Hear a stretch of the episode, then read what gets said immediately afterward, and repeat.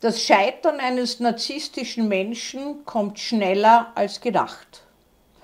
Es kommt immer in Lebensumbruchskrisen, beispielsweise zu Zeiten, wenn ein hochdotierter Job verloren geht, wenn man gefeuert wird, wenn plötzlich aus einem arbeitsreichen Leben, aus dem Olymp des grandiosen Menschen mit narzisstischer Persönlichkeitsstruktur in die Masse der Pensionisten fallen.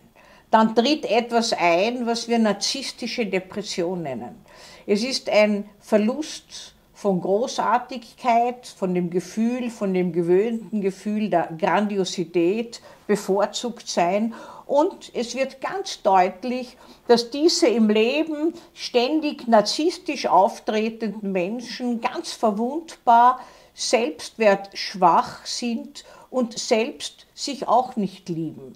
Ich habe mal vor Jahren einen hoch angesehenen Regierungsrat behandelt. Der war gewohnt, überall eingeladen zu werden, in der ersten Reihe zu sitzen, extra erwähnt zu werden, beklatscht zu werden, unglaubliche Machtbefugnisse zu haben und hat sich unglaublich auch darüber gefreut, wie weit er es gebracht hat. Auf der anderen Seite hat er in seiner Machtbefugnis auch manche Menschen gequält. Er hatte so die, die er gewollt hat, gefördert und die er nicht gewollt hat, entwertet, wie das narzisstische Chefs eben tun hat andere viel für sich arbeiten lassen und hat also abgesahnt und hat alles auf seine Kappe geschrieben. So nach dem Motto, äh, geht's gut, bin's ich, geht's schief, waren's die anderen. Und als der dann in Pension gegangen ist, ist das ganze Kartenhaus zusammengefallen. Er ist nicht mehr eingeladen worden, er wäre auf sich selbst zurückgeworfen gewesen.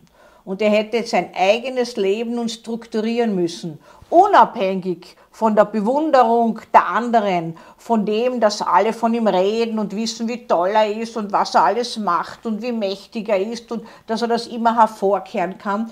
Nein, jetzt entkleidet von, dem, von der Maske des Narzissmus war er ein armes Häufchen Elend und hat sich gar nicht mehr zurechtgefunden. Seine Frau hat die Gelegenheit leider auch ausgenützt, um sich selbst endlich mehr ins Licht zu rücken. Das war ja gut, aber es ist auf Kosten seines Wohlseins gegangen. Sie hat ihn nämlich so wie er sie früher, hat sie ihn dann entwertet, da, dass er nichts mehr ist, dass er nicht einmal mit der Scheckkarte umgehen kann, dass sie sich gar nicht vorstellen kann, wie er überhaupt äh, im Leben früher zurechtgekommen ist. Und das Ganze ist so gegangen, dass der Mann in eine schwere Depression gefallen ist, einen Selbstmordversuch verübt hat, weil er einfach nicht mehr sein wollte. Er hat das auch vermittelt. Ich möchte so nicht mehr sein. Ich kann nicht mehr zurück in meinen Job. Ohne meinen Job bin ich nichts. Was soll ich machen? Äh, Sie können mir nur Medikamente geben, dass es mir besser geht, aber die helfen mir nicht, was richtig ist.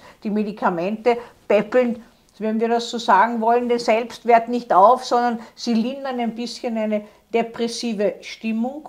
Und es hat Jahre gedauert, bis er sich überhaupt zurechtgefunden hat. Und dann plötzlich hat er wieder Halt gefunden in einer ganz einfachen Welt.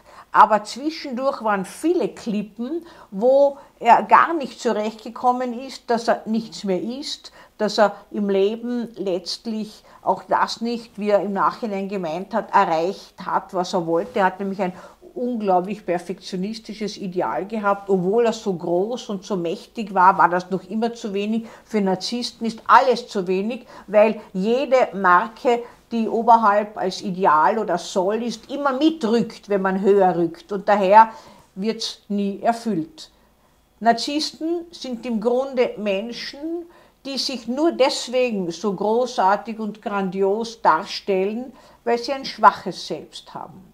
Es sind im Grunde Ähnlichkeiten mit Menschen, die gewalttätig sind, um sich durchzusetzen, die eigentlich auch schwach sind.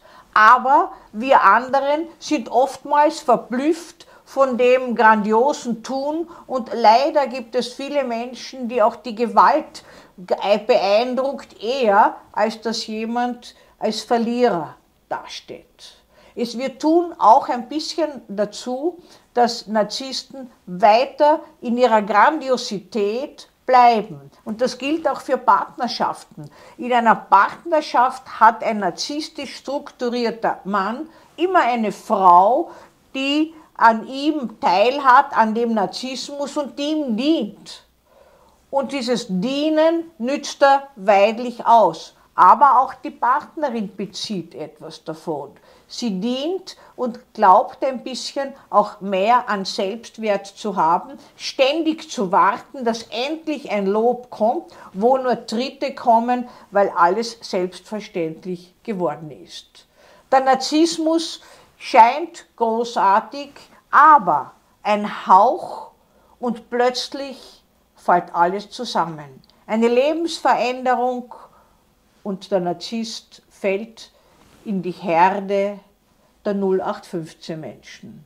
Eine Maske, die nicht widerstandsfähig ist.